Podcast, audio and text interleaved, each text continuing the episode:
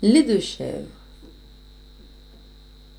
Dès que les chèvres ont brouté, certain esprit de liberté leur fait chercher fortune. Elles vont en voyage vers les endroits du pâturage, les moins fréquentés des humains. Là, s'il est quelques lieues sans route et sans chemin, un rocher, quelques monts pendant en précipice, c'est tous ces dames vont promener leurs caprices.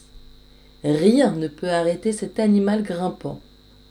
Deux chèvres donc s'émancipant, toutes deux ayant pattes blanches, quittèrent les bas prés, chacune de sa part.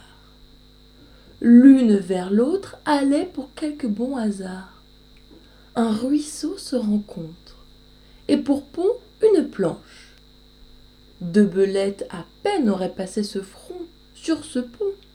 D'ailleurs, l'onde rapide et le ruisseau profond devaient faire trembler de peur ces amazones.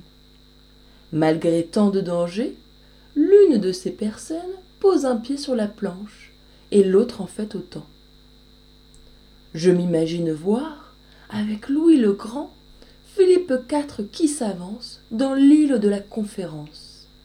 Ainsi s'avançaient pas à pas nez à nez nos aventurières qui toutes deux étant fort fières vers le milieu du pont ne se voulurent pas l'une à l'autre céder.